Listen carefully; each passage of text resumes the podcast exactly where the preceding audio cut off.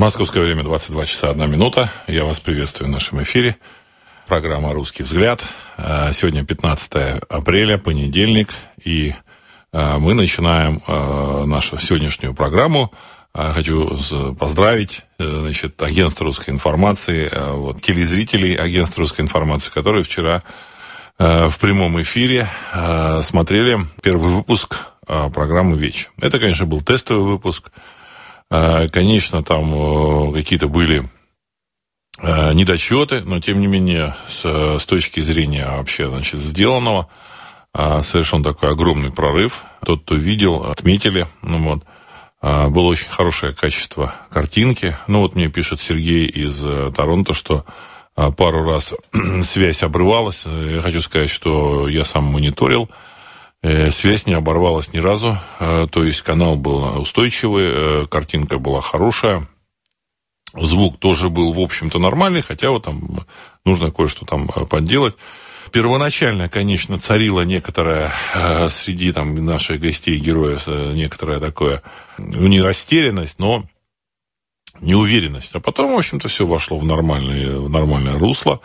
А, значит, у нас там был представитель левого фронта, вот, который стойко держался, вот, и мы обсуждали проблему миграции. То есть вчера была обсуждена проблема миграции.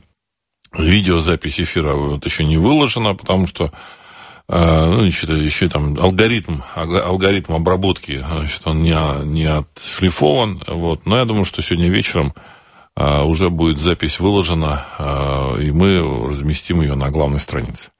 В эту пятницу, да, следующий эфир программы Вече, телевизионной программы Вече, он будет в пятницу в 20.00.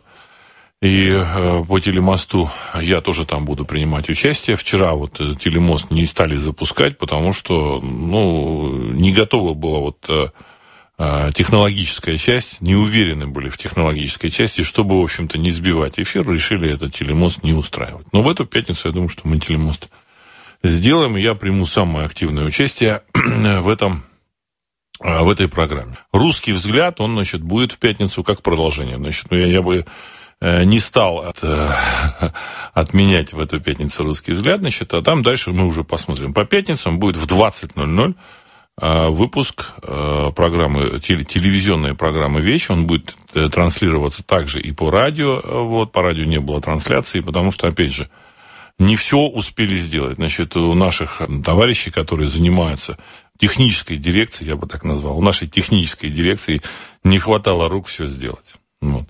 Ребята очень, очень, очень постарались, и сделанного было э, вообще очень много. А, мы, что называется, сделали это. То, о чем а, говорилось давно, то, о чем я говорил давно, оно было в воскресенье сделано и явлено нашим а, слушателям и теперь уже зрителям, ну, а до этого читателям.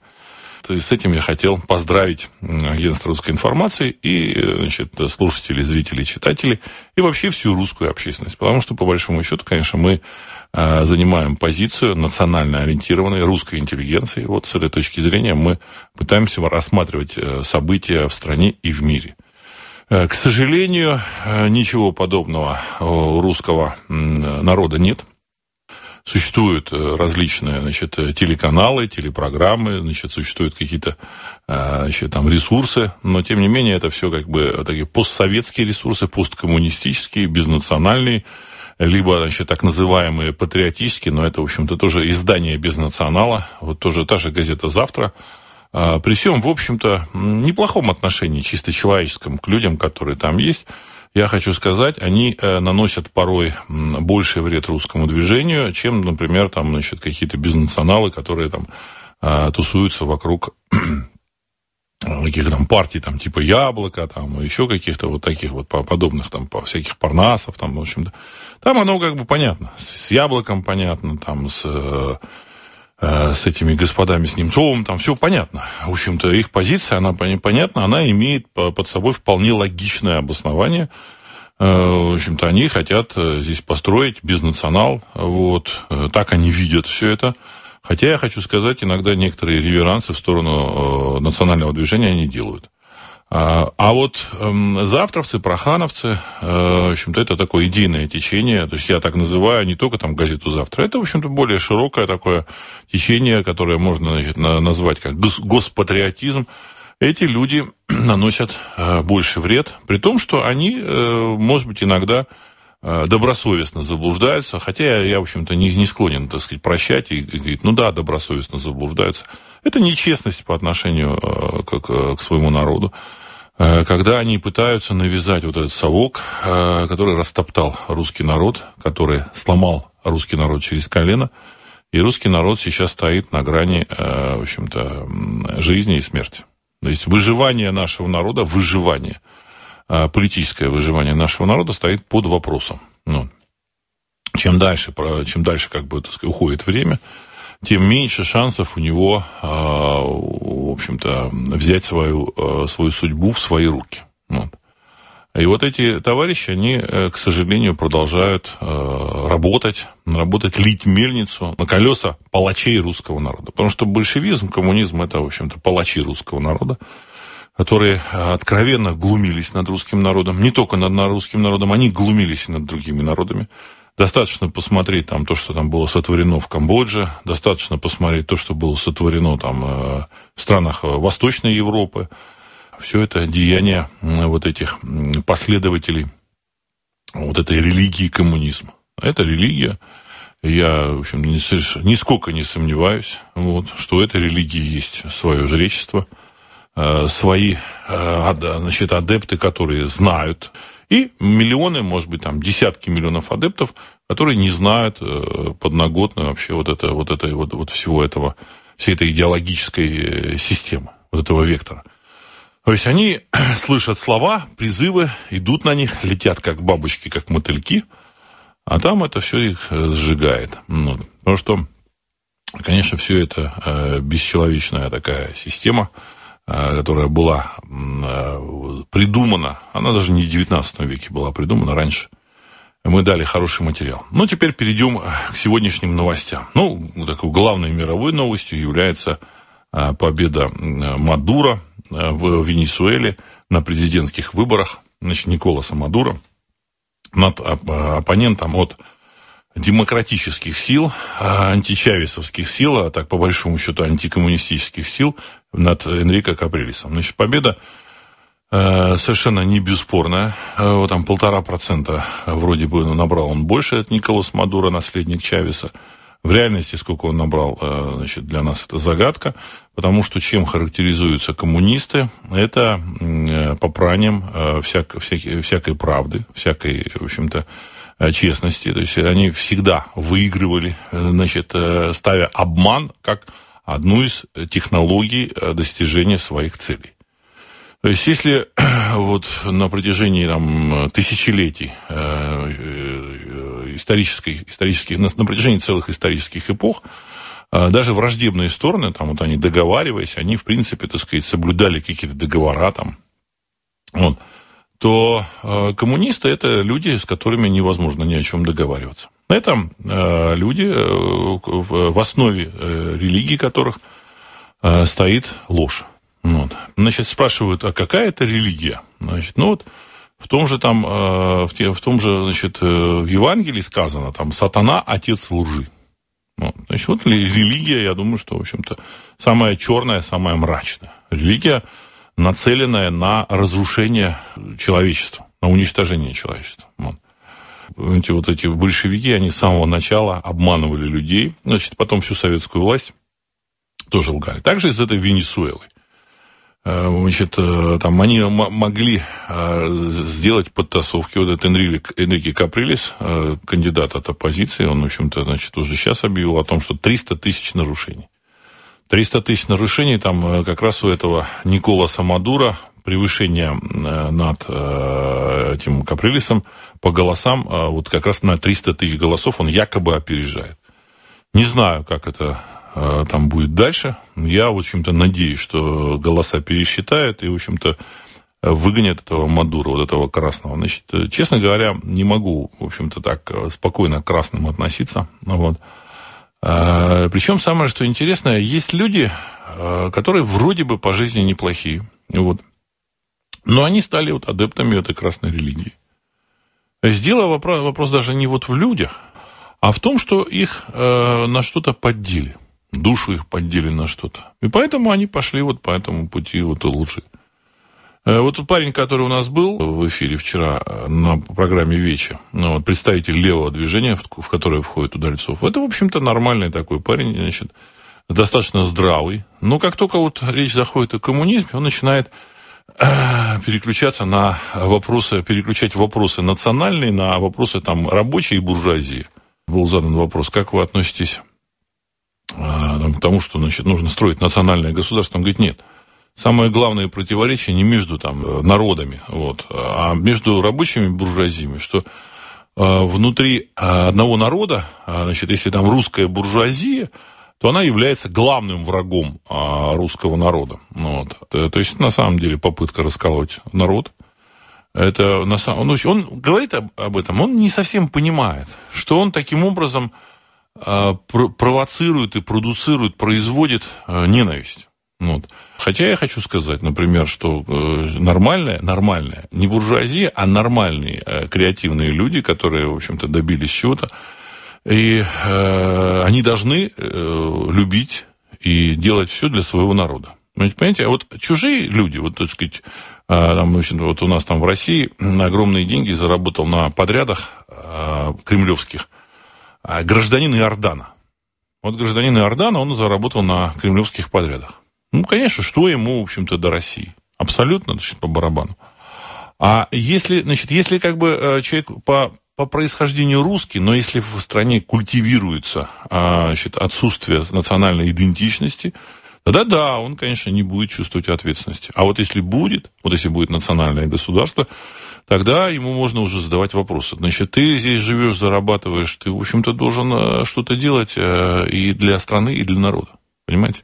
А когда вот такое, такая постановка, она вроде бы коммунистическая, вроде бы там призывающая к чему-то, классовому отношению, но на самом деле она вызывает, э, в общем-то, разрушение всего и вся. То есть она вызывает даже вот эти, она ломает даже вот эти, значит, связи между национальной, вот это, национальным капиталом и народом.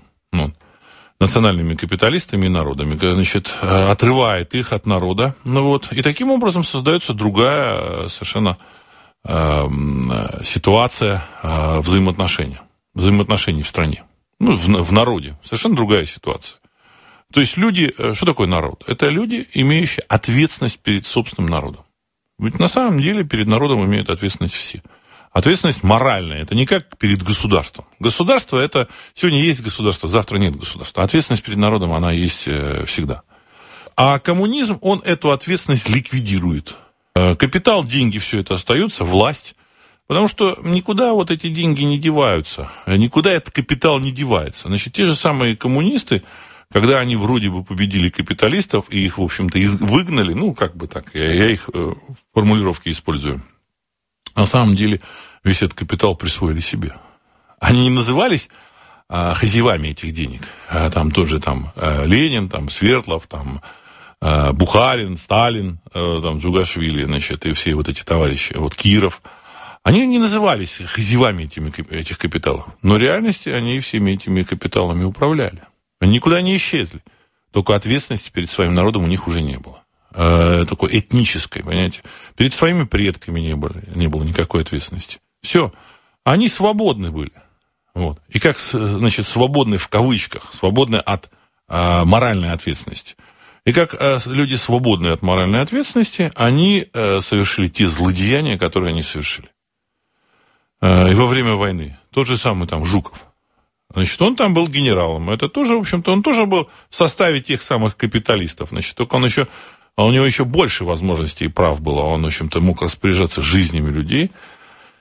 У него не было ответственности перед русским народом, у него была ответственность перед там, э, мировым пролетариатом. Поэтому, значит, что он там э, бросил под немецкие пули, немецкие танки, немецкие снаряды миллионы русских ребят, в общем-то, у него там не жгло в душе нигде в сердце. Ничего, ни в душе, ни в сердце, видимо, не жгло. То есть, на самом деле, коммунизм – это освобождение человека от моральной ответственности. Вот. Ну, по большому счету, от, от, от моральной ответственности перед народом, в, в более небольшом таком смысле перед своими близкими людьми перед своими предками, перед своими родственниками, перед, своим, перед своими семьями. В общем-то, потому что в коммунизме нет никаких семей. Они не предусмотрены. Это все, все, что было с точки зрения семейного права в коммунизме, это а, как бы уступка буржуазной действительности. Вот как вот эти э, писали, в общем-то, большевички. А так и, и Энгельс, и господин Маркс, они говорят, что нет, семьи не должно быть. Дети должны были воспитываться в каких-то детских садиках. Ну, родили родители, отдали государству. И государство их воспитывает. А даже есть они дом, дома не должны, потому что даже кухня, которая, в общем-то, еда, а, которая объединяла там, людей там, времен там, палеолита, она тоже была в коммунизме, она, в общем-то, была запрещена. Так, я сейчас, правда, я тут отвлекся. Вот. Что еще хотела про, про Венесуэлу сказать? Я думаю, что Венесуэла будет деградировать. Ну, вот. а, что эта страна, она уже сейчас, вот даже вот по тем кадрам, значит, победившая, победившего вот этого пролетариата, страна победившего пролетариата, она, конечно, находится на а, пути печальных а, событий. Потому что, э, как показала мировая практика, совесть не проснулась у того же Мадура. Они также поведут э, свою страну, свой народ к краху, к которому пришло, пришли все коммунистические и большевистские режимы в мире. Все без исключения. Ну вот. А Китай вырвался из этого. Вырывается он, в общем-то, так сказать, там Компартия является э, правящей партией в Китае. На самом деле э, Компартия Китая – это националистическая, национальная партия на сегодняшний день. Вот, партия национального прогресса и возрождения. Ну, с коммунистическими там какими-то там э, регалиями небольшими. На самом деле там, в общем-то, самый настоящий э, такой рыночный, самая настоящая рыночная экономика. Ну, вот. А что из себя представляет страна, которая пошла по коммунистическому пути, это вот Куба. Есть, людей, как крепостных, там держат э, в заперти. Вот, выехать из страны нельзя, приехать туда тоже особо там не погуляешь. Вот. И как, как эта Куба будет из, из всего этого э, кошмара выбираться, неизвестно. И теперь вот это, эти товарищи Венесуэлу туда э, значит, направили. Первая страна, первая э, по преступности в, в Южной Америке страна. Ну, это естественное следствие. Тут недавно показывали, э, говорили, значит, иностранный корреспондент там прямо напротив госучреждения с камерой там был, снимал, тут же подбежали, у него отняли камеру и все, и привет горячий. Вот, вот она, вот к чему движется, значит, э, страна. Потому что это же отрицание каких-то завоеваний человечества, каких-то изобретений. Изобретений там товарно-денежного обмена. Там, вот. И мы живем тоже, в общем-то, в посткоммунистическом обществе. Кто-то думает, что у нас там а что эти олигархи, это, так сказать, это богатые капиталисты. Нет, наши олигархи в России это никакие не богатые капиталисты, это, в общем, наворовавшиеся варье коммунистическое, которое присвоило себе чужую собственность. Значит, при коммунизме это нормально. Э, красть. Э, значит, отняли там у одних там купцов, там, вот, там, э, капиталистов, вот, присвоили себе.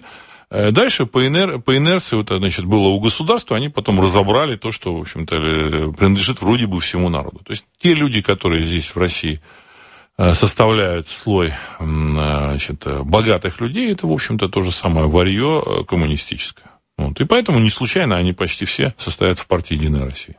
Что еще произошло из, из такого, что можно каким-то образом там, а, на, на что нужно обратить внимание? А, приехал Ислам Каримов. Вот, а, значит, и встречался с э, господином, который, в общем-то, исполняет роль Путина или, или с Путиным, я не знаю. Там, э, не решаюсь, в общем-то, идентифицировать точно, поэтому вот говорю так. Значит, в чем дело? Что случилось? На самом деле это одно из таких э, ключевых событий сегодняшнего дня э, прибытия президента Узбекистана Ислама Каримова в Россию. Э, почему он тут спешно приехал? Дело в том, что в России решается вопрос о введении виз со странами э, Средней Азии. Ну вот. А вопрос стоит очень серьезно, очень остро. Кстати, вот вчера вот как раз этот митинг и был, посвященный, который был, проводился там НДП общим делом ЭПО «Русский», э, митинг, посвященный вот как раз э, теме «Визам да». Ну. И вообще основная масса населения России, она хочет введения виз вот, и какого-то заслона кордона с республиками Средней Азии. Дело в том, что это другие страны. При всем при том, что они когда-то входили в Российскую империю, там, значит, все равно в Российскую империю они входили тоже там, частично как другие там какие-то образования автономные. Входили они и в Советскую империю, но на сегодняшний день ничего такого, чтобы нас сильно связывало с этими странами, нет. Приезжают оттуда люди, рабочие, это очень хорошо, но это нужно, в общем-то, упорядочить, чтобы не мог там каждый гопник из э, Ташкента сесть на поезд и приехать там в Москву и, в общем-то, тут э, ошиваться, околачиваться. Я думаю, что должна быть э, такая э, приезд э, вот этих э, работающих рабочих, рабочих рук, он должен быть упорядочен. Вот. Ну и попутно они там везут наркотики, попутно везут там свои какие-то отношения. Вот вспоминают, что они, как бы, так сказать, Россия – это часть их республик. Вот киргизский президент тут вспомнил, что, оказывается, Россия – часть Киргизии. вот. А, то есть, они, видимо, там нас, э, киргизы, как-то одарили тут территории, то ли уступили. Вот. И пора с этим делом завязывать. И всем это уже понятно. Это уже понятно даже таким самым ярым бизнационалам, которые фигурируют тут на политическом поле. Даже они подключились вот к этой линии, вот, визам, да. Вот, и подключаются, продолжают. То есть, дело в том, что основная масса населения России, она хочет поставить заслон. Вот, чтобы Россия не была проходным двором. То есть, понятно, что если визам, э, визам нет, допустим, с Германии, я согласен, то есть, из, из Германии пусть граждане приезжают сюда, мы в Германию, а вот, значит, э, в Узбекистан, Таджикистан, в общем-то, я думаю, что лома с нашей стороны нет. Э, оттуда едут, кроме рабочих рук, какие-то нежелательные люди. Мы должны вправе осуществить какой-то отбор, приглашать этих людей. Я уверен, какие-то работодатели будут приглашать. Пригласил, отвечай за них. Значит, эти рабочие руки нужны. Значит, 90% тех, кто здесь нужен, нужен а, значит, из 100%, которые значит, там приезжают сюда, 90% это те, которые нужны. Вот они и приедут. А 10%, которые здесь совершенно не нужны, останутся там. Вот так вот. Я думаю, что это такая позиция верная. Так вот, для этого ислама Каримова а, это, что называется, а, что, так сказать, ножом по сердцу. Ну, вот. И поэтому он примчался в Россию. Э, насколько я понимаю, 5-6 миллионов э, граждан э, Узбекистана находятся в России. ВВП Узбекистана на 2012 год 51 миллиард долларов. Я думаю, что вот в этом 51 миллиарде долларов, миллиардов 10-15 это то, что переводят граждане Узбекистана, работающие в России. Может быть, еще плюсом, там, может быть, там минусом, я не знаю. Но это, наверное, треть их э, вообще их ВВП. Не бюджета, я хочу подчеркнуть, а ВВП, волового внутреннего продукта. То есть все, что производится в Узбекистане, на треть формируется деньгами из России, а может и наполовину. И поэтому он примчался э, сюда э, решать этот вопрос. Значит, с какой стати? Значит, еще причем там он похлопывает там президента России тут по плечу, я так смотрю, значит, э, как-то ведет себя очень вальяжно. В общем, хамло какое-то. Вот, хамло. Их, я думаю, что ставить их нужно, значит, граждан вот таких постсоветских государств нужно ставить в этом отношении на место.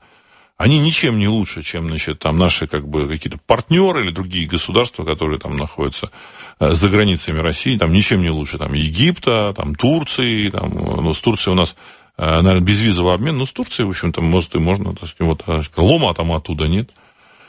Понятно, что людям в Узбекистане плохо. Это понятно. Понятно. Но это не основание, значит, нам открывать широко двери и, в общем-то, так сказать, э, приглашать их сюда. Во, во многих странах мира, значит, не очень, так сказать, здорово. Есть еще такая Эфиопия, вот там, где, наверное, проблемы есть. Мадагаскар есть, Ангола есть. Э, не, в Анголе там нефть нашли, там вроде ничего. Мозамбик там есть, вот. Э, из Судана там э, могут там ломануться сюда люди. Так что я думаю, что ничем не лучше вот этот самый Узбекистан, там Эфиопии, Судана, Мозамбика, Египта и массы других замечательных теплых стран. Вот.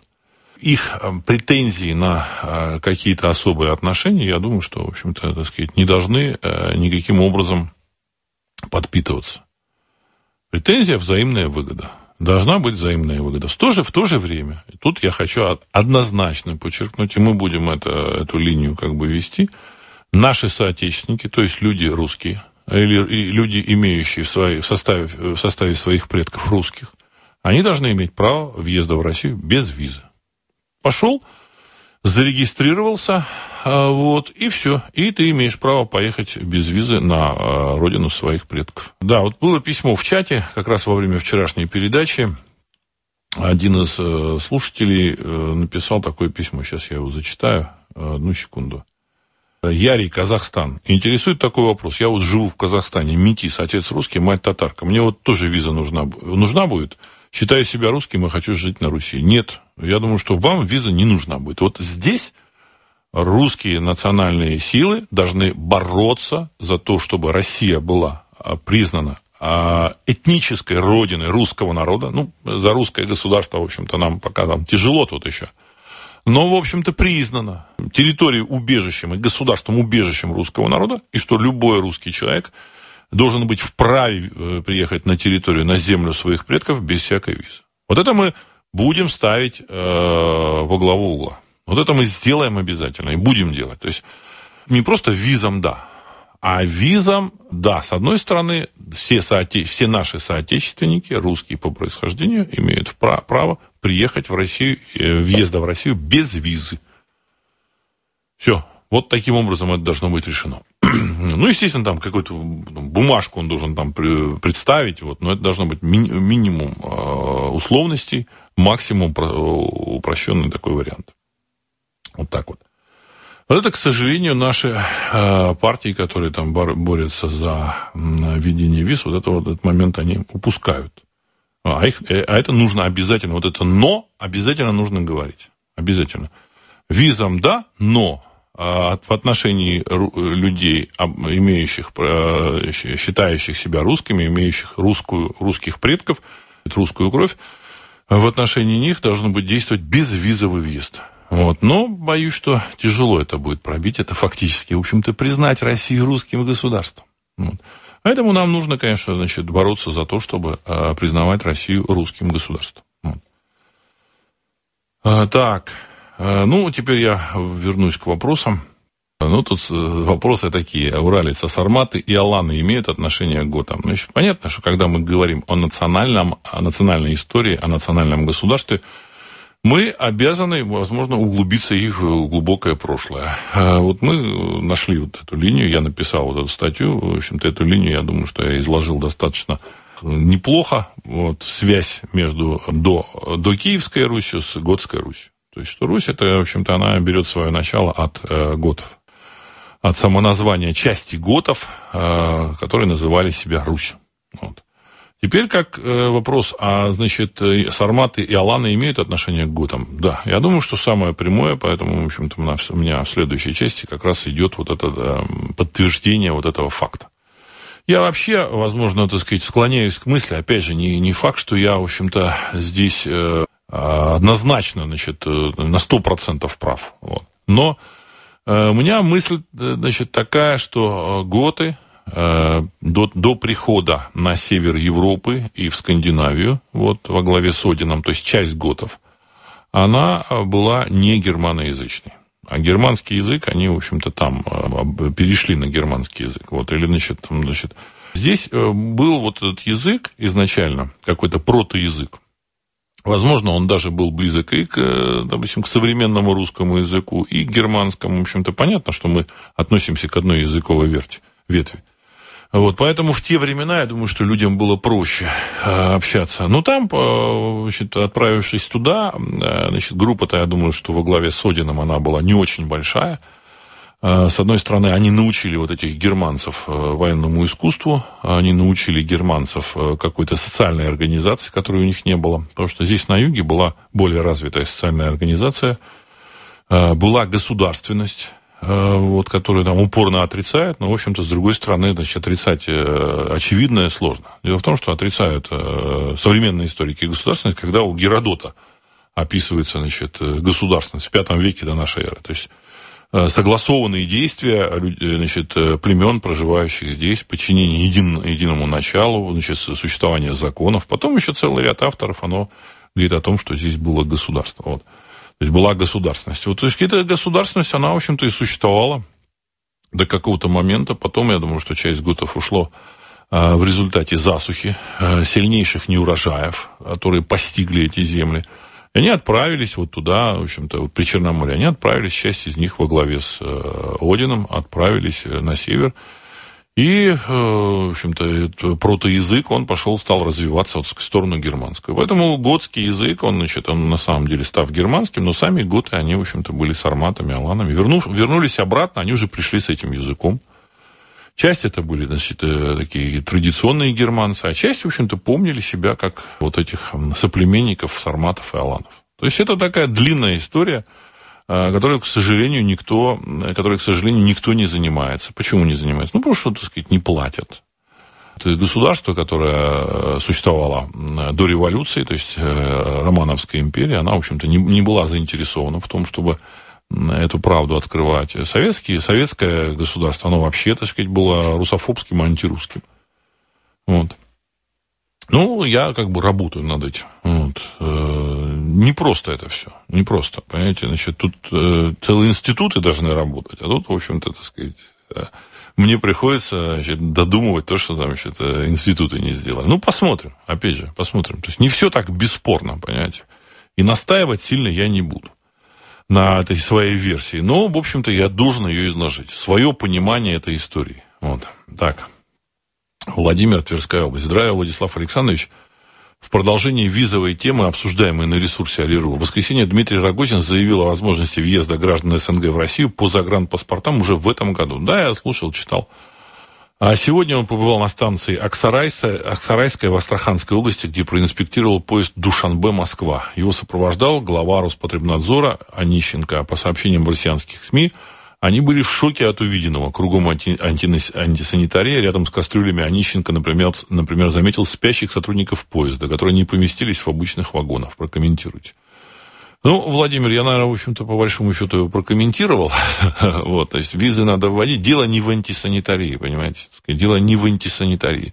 С антисанитарией можно каким-то образом побороться, и это, значит, дать поручение э, Министерству э, железным дорогам, вот, РЖД, чтобы они как бы, значит, э, другие поезда поставили на линиях и соблюдали там, значит, четкий, четкий порядок э, вот в этих поездах, значит, следили за ним. Вот это, это детали. На самом деле вопрос в визах. Вопрос в визах. Вопрос в том, чтобы здесь не было бы проходного двора. Потому что надо понимать, что на сегодняшний день, да, значит, вот эти республики, они входили в состав э, Российской империи, но по большому счету, так сказать, при всем уважении к Узбекистану, я сам с удовольствием поеду туда, э, в качестве туриста, когда там мне скажут, что хорошие там, в общем, приличные есть гостиницы, что, в общем-то, так сказать, можно там поехать туда. Вот, потому что то, что я читаю, там люди пишут, что нет, туда, в общем-то, э, ездить нельзя, потому что, значит, сервиса нет никакого. Ну и нахрен оно там нужно. А так эти страны должны находиться на том же самом э, положении, как и другие наши союзники, соседи. Вот, соседи. Э, да, мы должны помнить, что это они входили в состав империи, ну, в общем-то, и, и все. Вот и хорошо.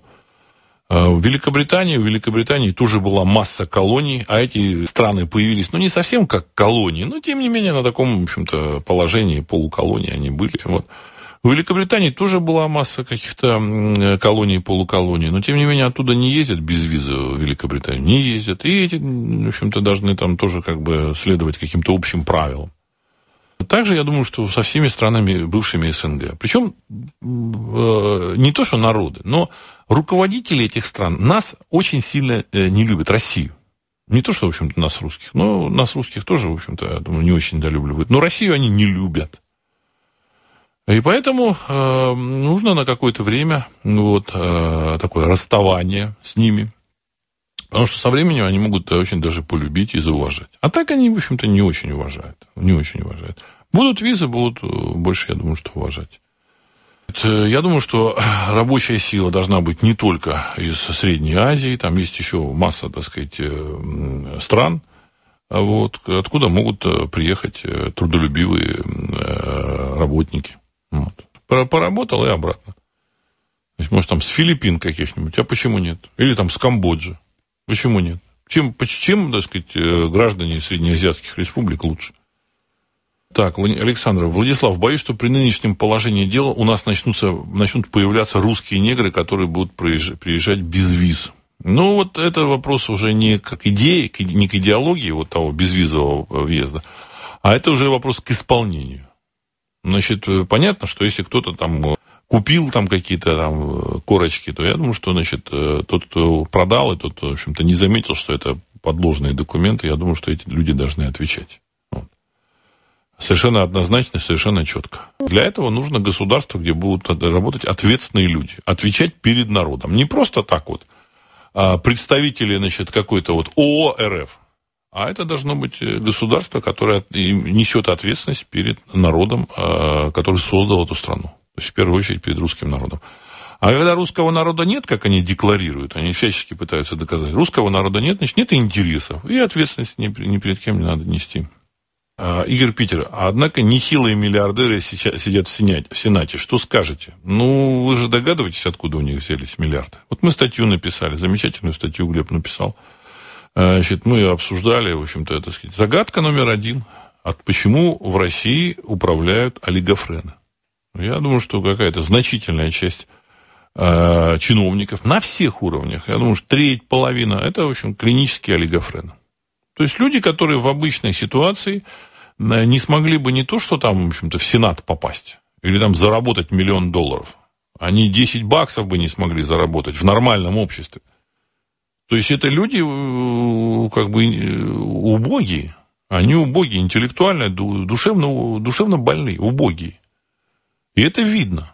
Понимаете, это видно. Вот. В Сенате там сидят монополисты.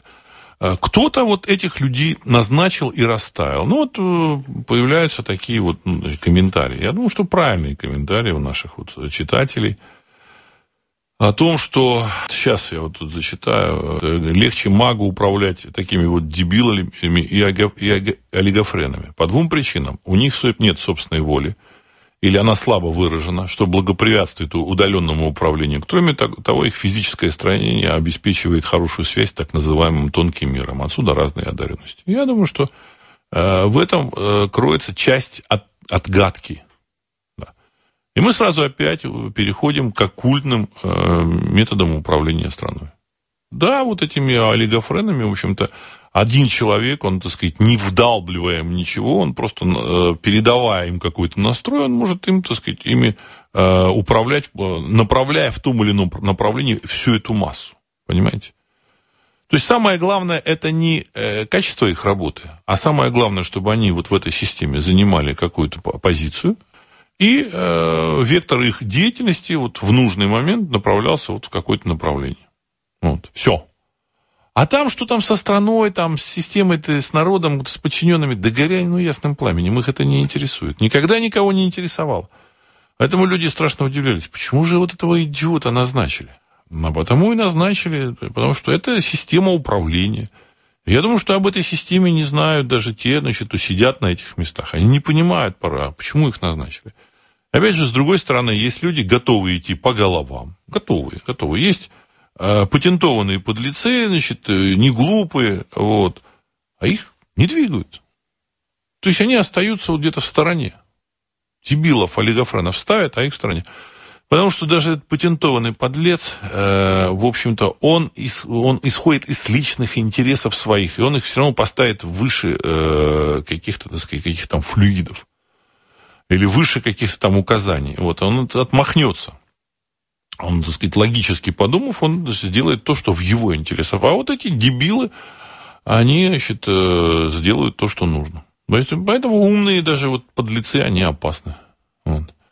И поэтому, значит, тут, э, посмотрите, там какая замечательная фотография есть. Э, Леонид Ильич Брежнев, и там ему то ли звезду героя вручают, то ли еще там что-то. Посмотрите на эти физиономии. Мы тут э, смотрели э, с редакцией, значит, э, перекидывались вот фотографиями Политбюро. Есть такие, значит, фотографии. Там очень сильно, сильно отретушированные фотографии. Я хочу сказать, что, значит, половина людей это просто, в общем-то, дебилы. Это законченные дебилы. Вот. И как они туда попали, непонятно. Вот, даже вот тут, так сказать, Брежнев стоит вот на этой фотке, и там рядом, так сказать, я не знаю, то ли Суслов читает, хрен их знает, я их не помню. А там вот Черненко. Ну, даже видно уже по физиономии, что это, в общем-то, за э, кадр. Э, значит, или там даже генералы э, Красной Армии. Часть просто, в общем-то, так сказать, дебилы, которые в войну, там, герои, там, посмотрите на фотографию этого Малиновского. Ну, посмотрите, ну, понятно, что что-то тут не все в порядке. Вот. И вообще вот типаж вот этого бюрократа, вот, он такой достаточно характерный. Вот это Огурцов. Семен Семенович, кажется, вот в фильмах, вот он там «Волга-Волга», и вот он кочевал. А, вот, потом, значит, «Карнавальная ночь», и вот там дальше, дальше, дальше. А я этих людей, в общем-то, видел достаточно близко. И, честно говоря, тогда как-то мысли не возникало. А потом, когда перебираешь в голове, думаешь, а как он стал, в общем-то, пробрался туда? Невозможно. С точки зрения логики не объяснить. Понимаете, вот тут говорят, что э, Брежнев и там компания учредили какой-то переворот и свергли Хрущева. Да не могли эти люди не то, что там свергнуть кого-то, так сказать, там, корову украсть не смогли бы, курицу. Вот. Не, курицу-то, может, они украли, но вот свергнуть, договориться, организовать переворот они не могли бы физически. У них нет э, для этого интеллектуальных способностей. Понимаете? Не, не те это люди. Мы сразу упираемся в какое-то, в общем-то, закулисное управление. Значит, такое управление, оно как бы логично и объяснимо только в том случае, если кучка управляющих очень-очень мала.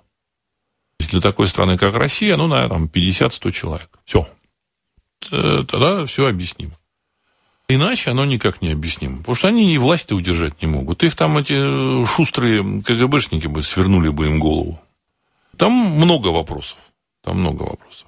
Так, я сейчас еще зачитаю вопросы.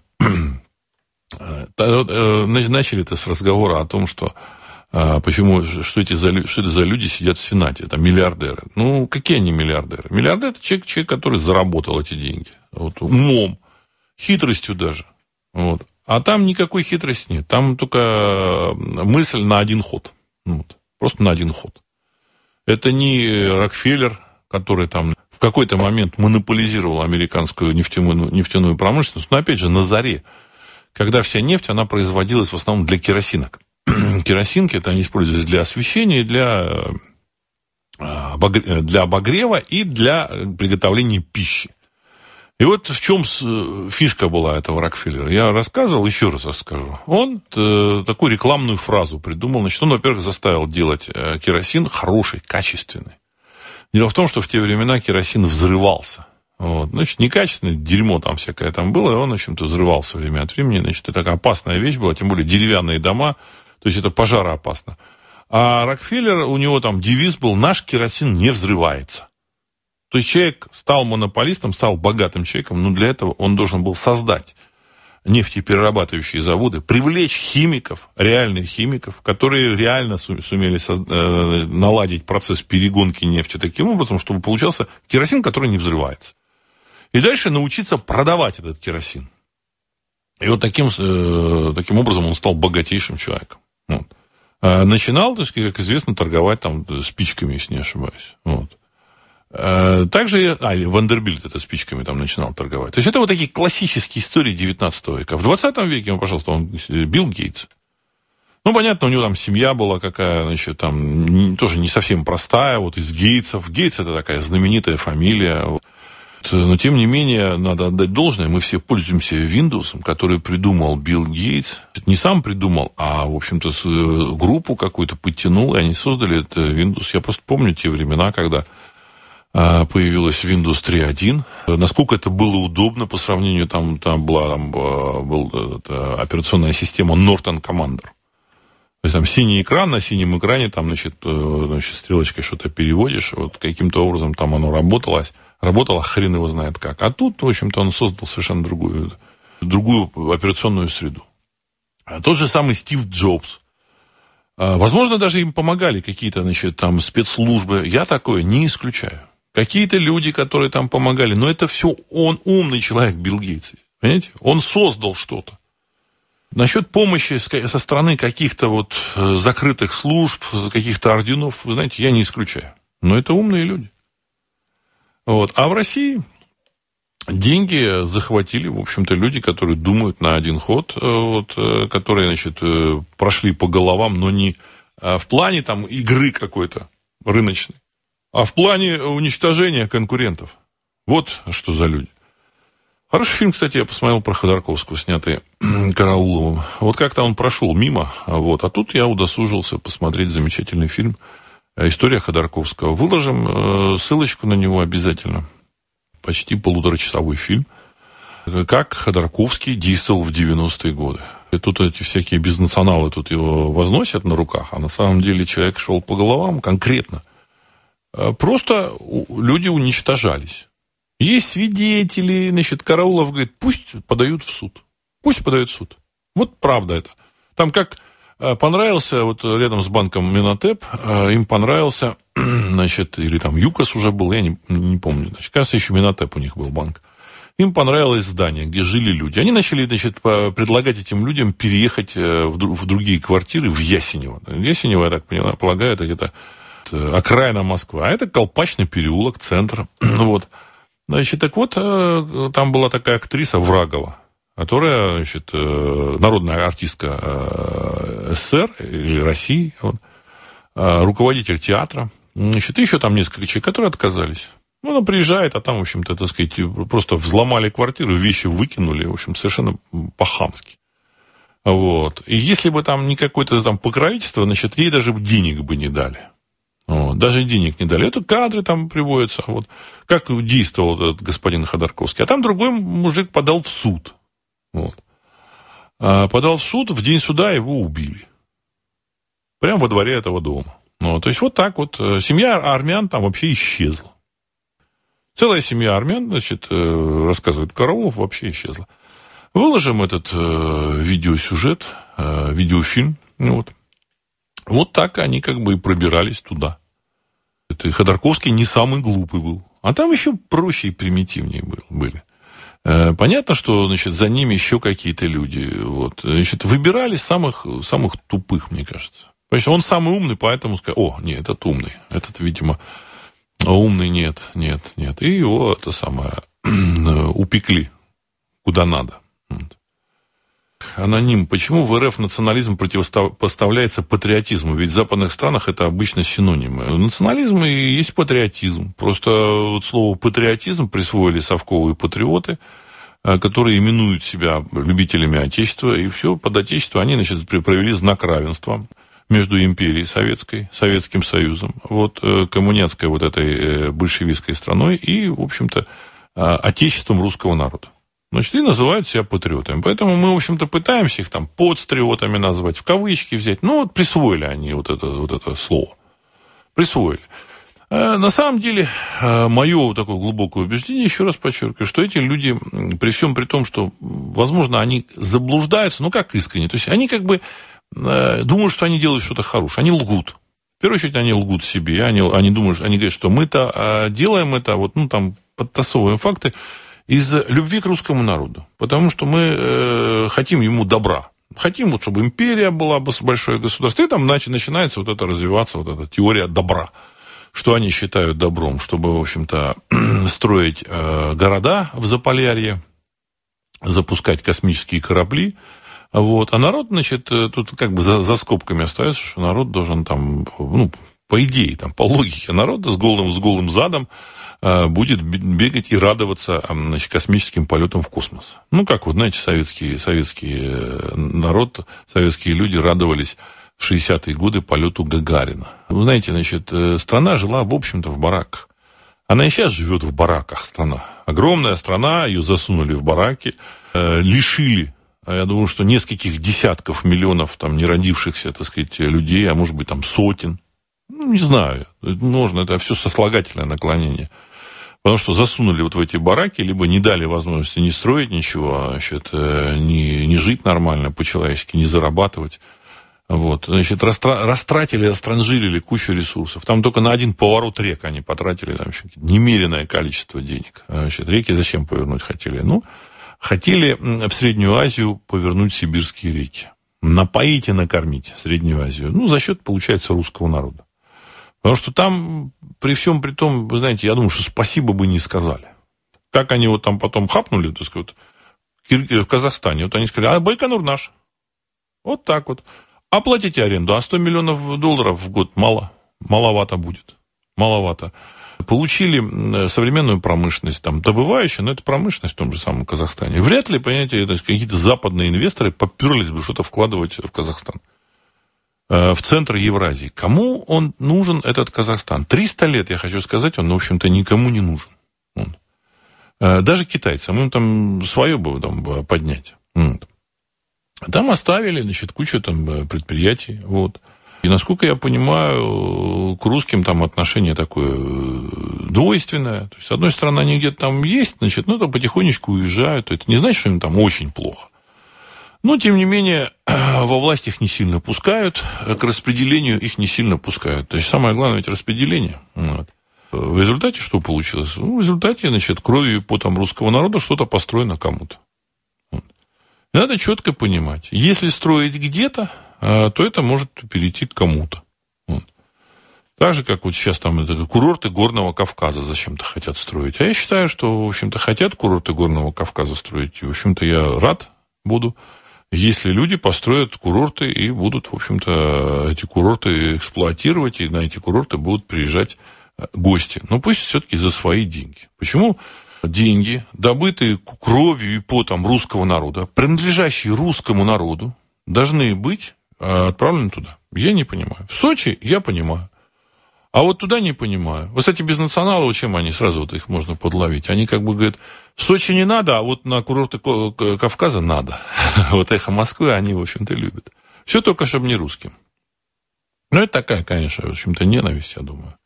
Это ненависть к русскому народу. Но, может быть, э, они не хотят ее показывать сознательно, но оно так получается у них. Оно так у них получается. Вот аноним. Современная олигархия представляет собой ту же самую совковую номенклатуру. Более осмышленная часть КПСС сообразила, что можно все это хозяйство присвоить, открыться, получить доступ к мировым благам, а большая часть номенклатуры была абсолютно тупая и осталась за бортом. Вот не совсем так. Самое, что интересное, э, не совсем... Да, тупая часть тоже осталась, но и умная тоже осталась за бортом. В результате, значит, там остались самые тупые. Вот, вот номенклатуре. Самые тупые. Вы что, хотите сказать, что Ельцин умный? Ну, вот я когда слушал его, значит, его там начали пиарить, тут Ельцин, Ельцин, Ельцин, 89-й год. Он приезжал в Питерский университет, где-то там по телевизору или там как-то показывали, значит, его выступление. Я никогда раньше не слушал, там, значит, в то время все-таки, значит, телевидение это единственный источник, где показывали видео там, вот, с точки зрения технической, то есть интернета это не было, вот, в газете там картинки, а тут видео, живой человек, и ты можешь его оценить как он говорит. Я хочу сказать, я был поражен его, э, значит, э, простотой. Я мягко хочу сказать, простотой. Я был поражен. Неужели это, этого человека хотят сделать там главой России? Понимаете? Вот. Ну, тогда еще он как-то так не, претен, не претендовал, но вот его двигали туда. Никогда за него не голосовал, за, за Ельцина. Ну, вот. А, то есть э, он не самый умный-то там был.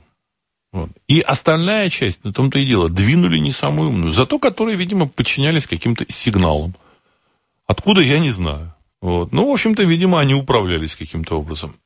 И вы посмотрите на вот, значит, ну, э, олигархов. Ну, посмотрите. Ну, тут одного с Камбоджи там вытащили. Ну, не знаю. вот. Есть еще там другие, так сказать, олигархи. Это же то же самое, в общем-то. Вот, поэтому они там немного говорят. Если они откроют рот, вы все поймете. Так что в том-то и дело, что не самые умные. Вот. Самых умных-то подвинули. Вот. А теперь я продолжу нашу передачу, буду отвечать на ваши вопросы, и попутно я как бы буду готов комментировать какие-то э, новости, комментировать с позиции э, интересов русского народа. То есть смысл вот этого вещания и радио, а, смысл вот этих программ «Русский взгляд» – это комментарии текущих событий с позиции э, русского народа. Ну и, конечно, попытка добраться до подноготной тех или иных событий. Ну вот по поводу приезда Каримова, я думаю, что понятно насчет э, его там э, желания, желания воспрепятствовать вот этому введению виз. Ну, и сейчас мы увидим вообще, как, так сказать, поведет себя россиянское руководство. Мы увидим, как себя поведет россиянское руководство. Так. Но там, тем не менее, скопились вопросы. Вот сейчас вопросы появились уже в чате. Еще раз напомню, что вопросы можно написать на страничке Ари Радио. То есть заходите на страничку, и там внизу э, есть э, поле для чата, и там пишите. Вот.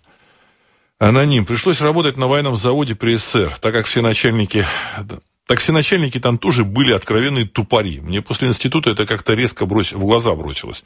А простые инженеры это все умницы, но до пенсии э, так в простых и оставались. Ну вот видите, э, с точки зрения логики, с точки зрения даже интересов э, режима, нужно двигать умных. А вот двигали вот таких. То есть для них самое главное удержаться у власти. Любой ценой, любым путем, э, с, там, жертвами, там, хоть какими. Э, им, в принципе, ресурсов для того, чтобы жить, хватит. Вот. Главное для них удержаться у власти. Э, я, я полагаю, что здесь они понимают, э, что в управлении очень важны вот эти э, массы какие-то. Вот если, представьте себе, масса там умных людей заняли бы посты какие-то. Даже не очень такие, в общем-то, и там совестливые. Но, тем не менее, люди не глупые. Сразу э, управляемость, я думаю, что ушла бы из их рук, и поэтому э, это категорически не допускалось. Э, все вот эти первые секретари обкомов, это, в общем, какие-то тупари были. Абсолютные тупари. Руководители всяких трестов, заводов. Я, в общем, меня в свое время очень поразило. Я тут общался, там, сказать, с директором одного там, крупного, крупнейшего предприятия в Питере. Ну, там как-то так получилось, что, так сказать, там занесло. Занесло там чисто какой-то такой вопрос был, там, деловой. Меня откровенно поразила его тупость. Вот. Причем там предприятие не какое-нибудь там э, э, простое там строительное. Нет, это был завод. Э, крупнейший завод э, в России, в общем-то, и в мире. Завод, который... Никеровский завод, там еще там... Э, который сейчас там продолжает выпускать продукцию. Кто его поставил? Почему он? Понимаете? И так э, оно везде было. И так оно везде было. Алексей, красочная зарисовка саудиповской олигофрении в экономике. Популярная медиаперсона Хазин, а также и Делягин, это такие совок-экономисты, рекомендовали хранить деньги в золотых монетах. Но золото это просто товар. Появились новые технологии добычи, в том числе и трансмутации. И опа, за два дня золото упало на 200 долларов и будет падать дальше. Да, конечно, так сказать, я вот в эфире много раз объяснял, что золото это, в общем-то, товар, который значит, добывается при, при развитии каких-то, так сказать, роботизированных производств, а его можно добывать вообще немерено. Там в земле хранится там, в общем-то, многие десятки миллионов тонн золота. Вот. Только там те месторождения, а, которые в принципе доступны, только их, в общем-то, вполне достаточно, чтобы там завалить мировой рынок золотом. Вот. Значит, и сейчас, э, я думаю, что там просто там как бы добыча его там, может быть, даже сдерживается сознательно. Вот. На самом деле, эквивалент вот такой, э, универсальный эквивалент, это большая проблема. Это большая проблема. Ну, тут э, пишут, что ну, доллар завтра там обвалится, упадет. Ну, по большому счету, э, народ прав, что доллар это, в общем-то, резаная бумага. Вот. Но, опять же, так сказать, за этой резаной бумагой стоит некий договор. Вот, ну, меня тут поправляют, что деньги это не договор, это, значит, э, всеобщее, э, это универсальное, это универсальное платежное средство, согласен. Но, тем не менее, это все равно договор. Вот универсальное платежное средство, то есть признание вот этой бумаги универсальным платежным средством, это договор. Вот. И гарантом этого договора э, выступает э, государство под названием Соединенные Штаты Америки. Вот. И все, вся экономика Соединенных Штатов Америки, где люди принимают эти деньги для обмена на товары. Ну, оно как бы на сегодняшний день самое универсальное. А так это проблема найти, что еще может быть такое небольшое, универсальное. А над этим ломало голову очень много людей. Вот э, наши, там сказать, подстриоты, не знаю, патриоты, вот, ну, неправильно это слово. Патриот это действительно человек, любящий свое отечество, свой народ. Потому что отечество, это, оно не, непосредственно связано с народом. Это не, не пустыня. Вот. Они, значит, воспринимают отечество как некую пустыню, некие э, государственные конструкции. Завтра эти государственные конструкции снесет, а останется народ, понимаете. Отечество – это народ, в первую очередь, который делает это отечество живым, настоящим, живущим, понимаете. Вот э, нет армян там, значит, э, на армянской земле, вот вокруг горы Арарат. Вот э, изгнали их оттуда. Ну и что, так сказать, вот это... Оно как бы земля есть, а их там нет. Эти земля есть, их там нет. Вот. А патриоты там при, пытаются нам навязать любовь э, к земле. Там неважно, кто тут правит. Османы, Чингисханы. Вот. Главное тут любить вот эту, эту, эту землю. А без народа она ничто. А, так, Андрей, золото у нас в стране законно еще не продашь, а незаконно его купят по брусовой цене. Ну, в общем-то, да. В общем-то, да. Моя, моя вот оценка, моя оценка, что цена на золото будет падать.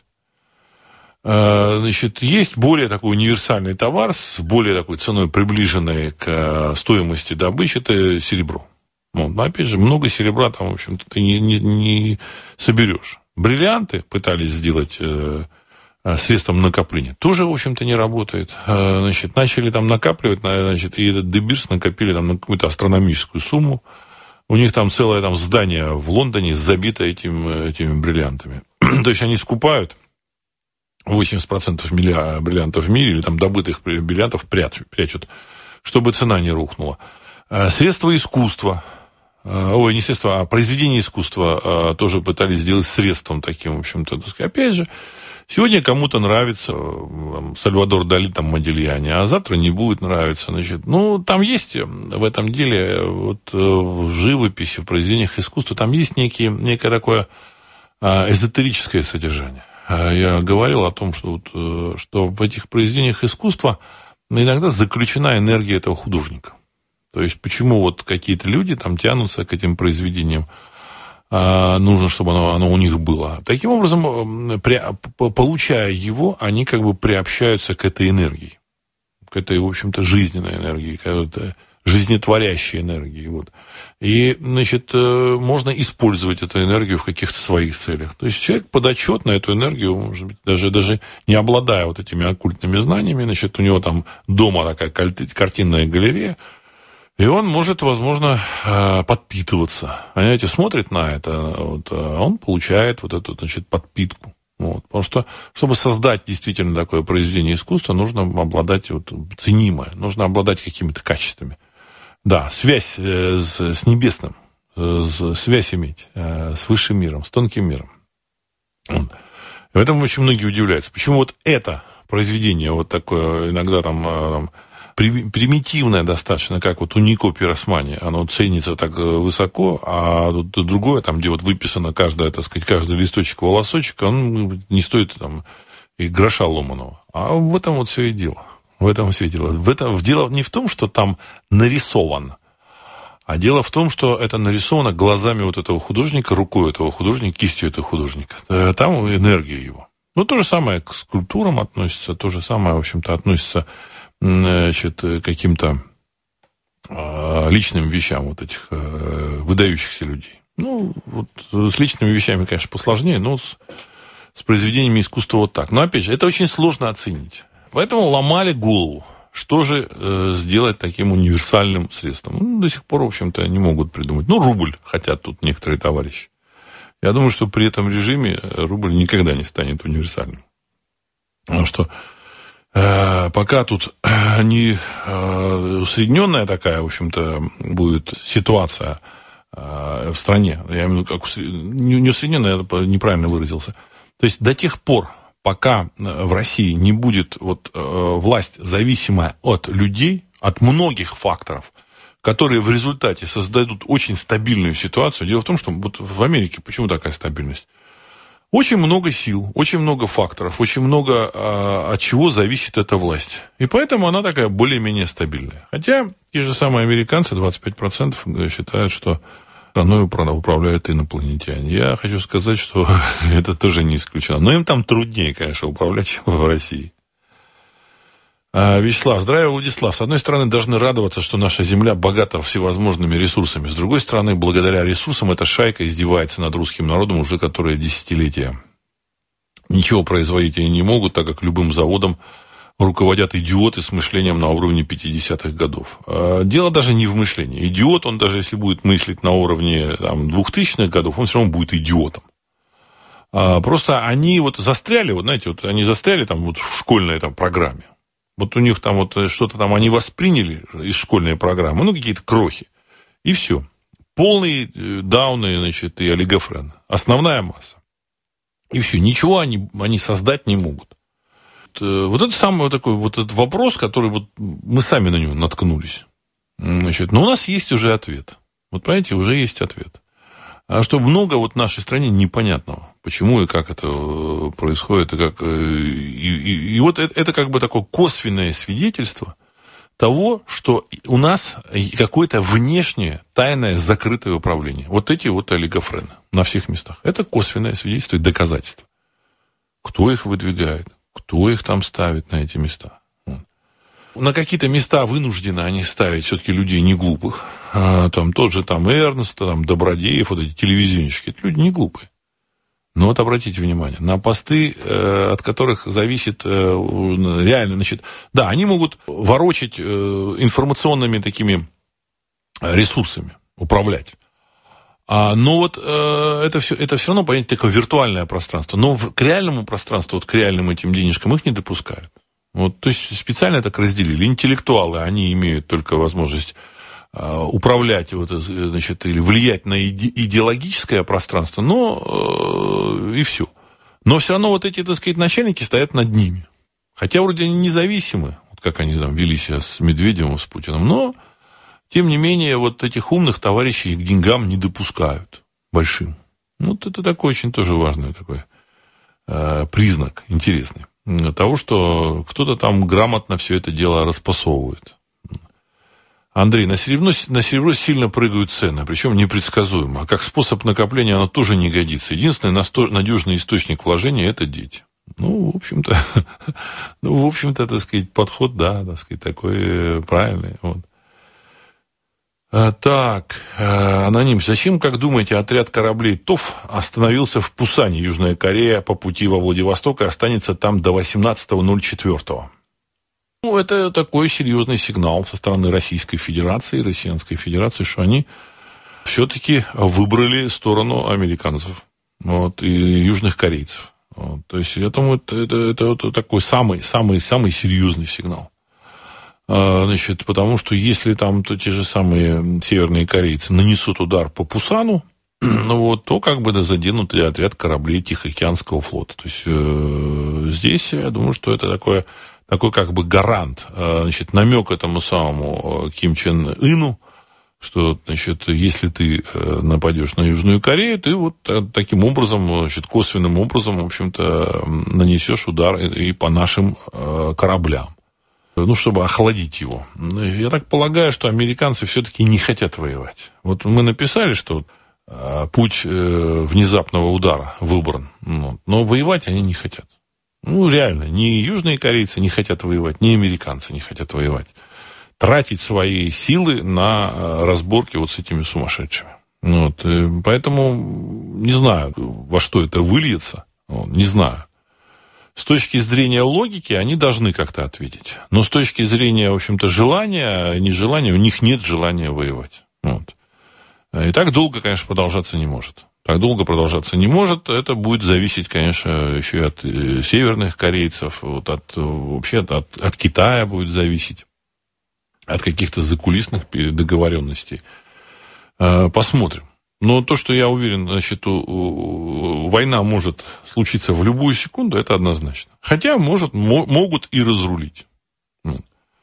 А, ну, раз вот эти северные корейцы уже этот, э, поставили вопрос ребром, видимо, у них там очень туго.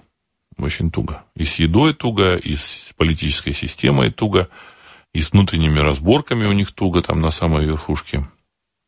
Посмотрим, во что это выльется. Но, опять же, вот я говорю, что демократическое общество, а, Америка, демократическое государство, а, есть определенные риски. Государство находится сейчас э, не в лучшей форме э, в данном случае. Нет и нет желания у них там воевать. Абсолютно. Потому что не за что, так сказать, вообще. Э, причин не видно. Причин, причин нет никаких воевать. Вот потому что никаких дивидендов они там не получат. Еще и вступят. Дело в том, что они почему не хотят воевать? Если бы э, Северная Корея была сама по себе полностью, и не было бы за ее спиной Китая, я думаю, что, возможно, бы раскатали в блин. Э, тут может все это вылиться в, в большую войну с Китаем. А с Китаем, в общем-то, не хотят они воевать. Посмотрим, во что это выльется. Алексей, эквивалент – это труд, творческая энергия человека. Есть люди, есть ценность. Совершенно согласен. Значит, э, вот это как бы вот картины, и, значит, э, в общем, люди. Самая главная ценность – это люди. Самая главная ценность – это люди. А вот патриоты, они этого дела, под, подстриоты, они этого дела не понимают. Или не хотят понимать. Здесь во что упирается? Они не хотят понимать этого. А, то есть мы говорим иногда, что они там добросовестно заблуждаются. Но, значит, чтобы добросовестно заблудиться, им не нужно, не хотят они обращаться к своей, так сказать, своему там, к сердцу, там, к душе своей. Вот это такой вот момент. А сейчас я подключил скайп-телефон, так что вы можете позвонить по скайпу. А, енот, Владислав, здравствуйте. Подскажите, когда можно будет приобрести запретную историю Руси? Ее, я думаю, что я закончу к лету. Вот, летом мы ее напечатаем. Вот, а дальше э, посмотрим, как, как она будет распространяться. Не факт, что она будет продаваться. Вот э, совершенно не факт. Вот.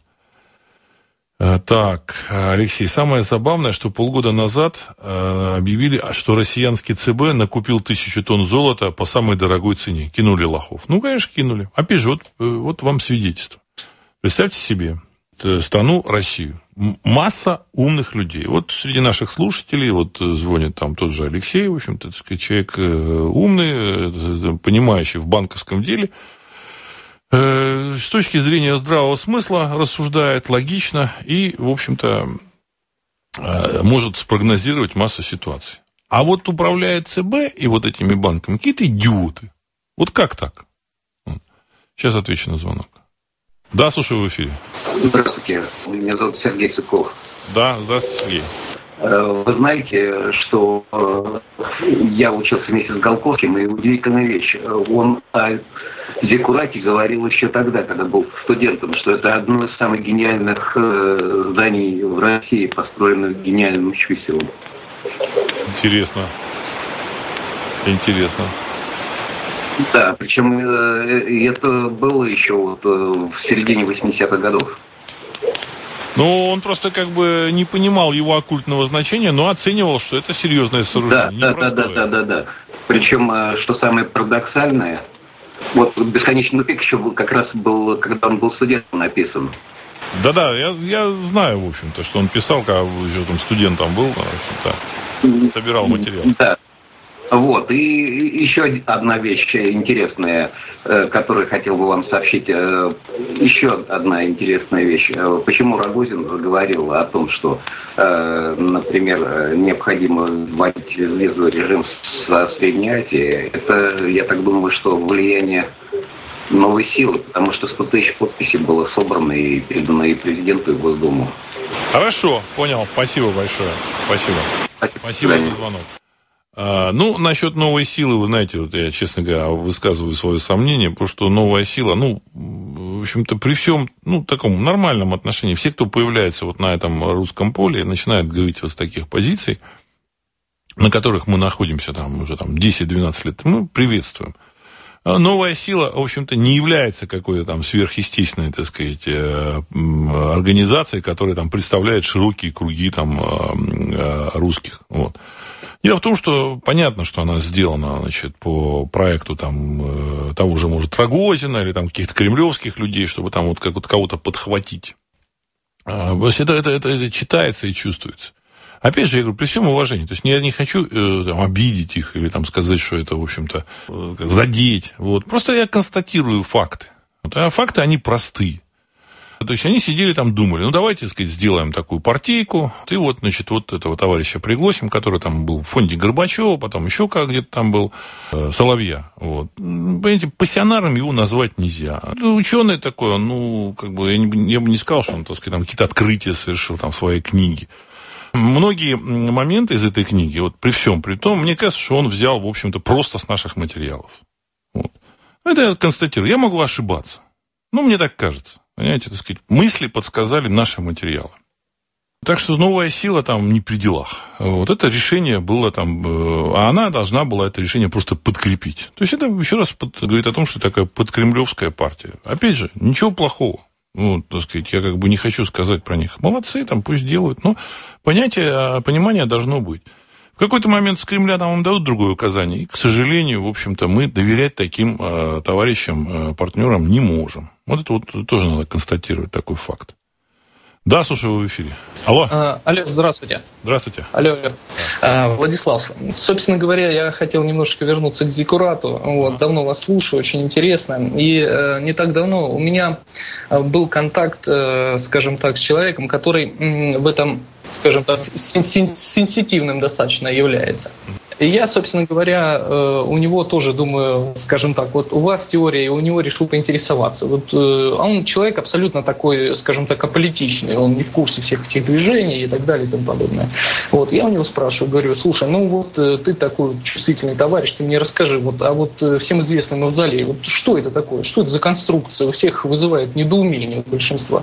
И он мне чуть ли не продиктовал э, э, слово в слово какую-то вашу идею о том, что это, ну, ну это все на самом деле что-то, такие глупые вопросы задаешь. Это обычная церковь, скажем так, для формирования определенного коммунистического эгрегора, который по наполнению своем влияет, э, соответственно, на нашу страну. Это для него было так обыденно, и я лишний раз убедился в какой-то вот, э, в правоте, что называется, ваших слов. Спасибо. И, и я, я, честно говоря, вот знаете, вот, грубо говоря, когда э, слушаешь это вот, ну, со стороны, как бы, вот, ну, вот, радио, да, это кажется какой-то вот мифизмом с таким своеобразным. Когда это вот человека, который, ну, явно вас не слушает, и это для него говорит, ну, слушай, ну, ты, это как банальный, как дважды два. Я у него спросил, он такой удивился, говорит, ну, ты, ты должен же знать.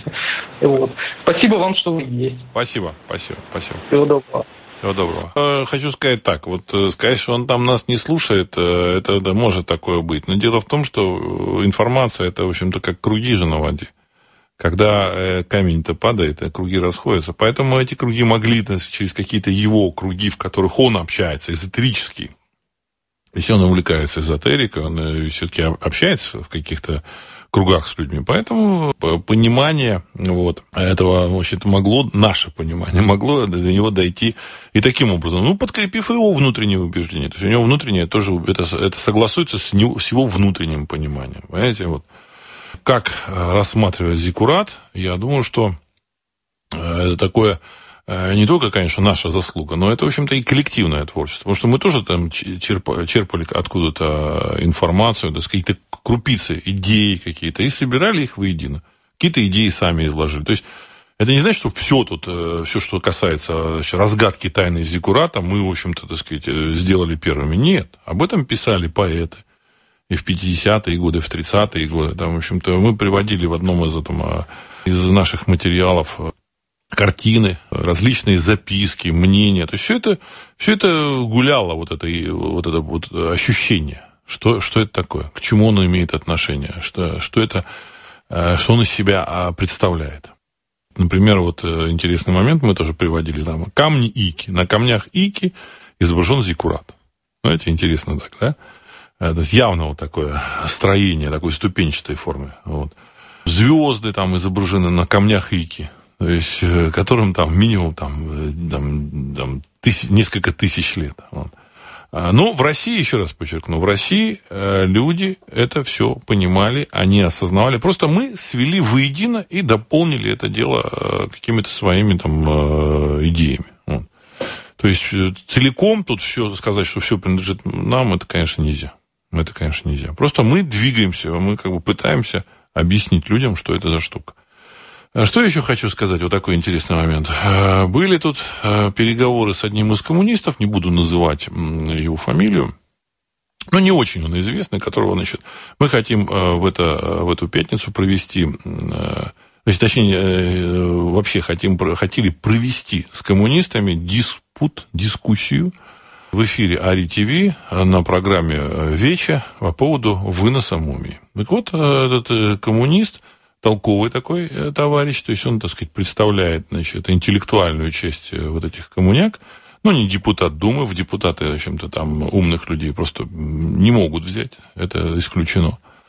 А, ну, вот он сказал такую вещь интересную, когда ему сказали, что вот хотим пригласить вас на диспут. Он сказал а, по поводу, да, по поводу там выноса, нет, это, это, вы, вы должны понять, это для меня религия.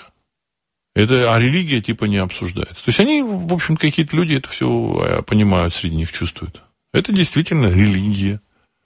И когда они написали, там, опубликовали там, своих вот этих в своем гвалте, что да, как это так вынести, значит, Ленина, там было сказано, что это религия. Знаете, так сказать, э, кто-то там написал. Мы привели пример религии. Путин выступал, вот этот самый господин, который вот э, Путин, вот, э, он тоже сказал, что это религия. Значит, мы же уважаем религии. Вот. И тут они, конечно, вскрыли все они демаскировались. Я считаю, что мы должны бить вот в эту точку зрения. Религия. Значит, если религия, давайте, так сказать, с кем там эта религия, в общем-то, на кого она заточена. И давайте, в общем-то, так сказать, это дело рассматривать, раскручивать, клубочек. Вот. Потому что я думаю, что на страну, страной управляют реально там буквально несколько десятков человек, в общем-то, адептов этой религии. Э, сила этой штуки, этой машины такова, что можно с помощью нее, в общем-то, действительно вот этими олигофренами, значит, управлять, заправлять. Поэтому мы их расставляют. Значит, они создают необходимую массу. Вот, значит, и когда там приходят какие-то приказы или указания там э, колдуна, жреца, оно все, так сказать, двигается в том направлении, в котором нужно. И все. Э, страна находится под их управлением. Ромашка, картина Мона Лиза хорошо подпитывает энергетикой, даже ее репродукцией. Ну, правильно, поэтому самая дорогая в мире картина. Не просто так. Люди там подходят, смотрят, опа, а оно, в общем-то, значит, работает. А люди сенситивные. Вот, опять же, кто вот эти все э, специалисты, там, оценщики, вот эти западные особенно, которые оценивают ценность того или иного произведения э, искусства? Это люди, которые чувствуют. Значит, их пытаются выспросить, а Почему ты вот эту картину оцениваешь столько-то? А потому вот, потому что вот так. И э, покупатели, покупатели тоже люди не бедные, они ориентируются на их э, чувства вот эти. Не на какие-то объективные критерии, непонятно какие там давности изготовления, там э, рейтинга автора, там, значит, художника в каких-то там рейтингах, значит, или там стоимость полотна, на котором это сделано. Вот. А они, э, значит, ориентируются на их чувства, вот этих оценщиков.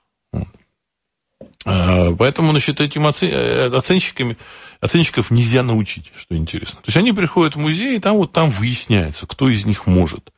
И на них уже вот этот, так сказать, покупатели, э, пользователи, они уже на них ориентируются.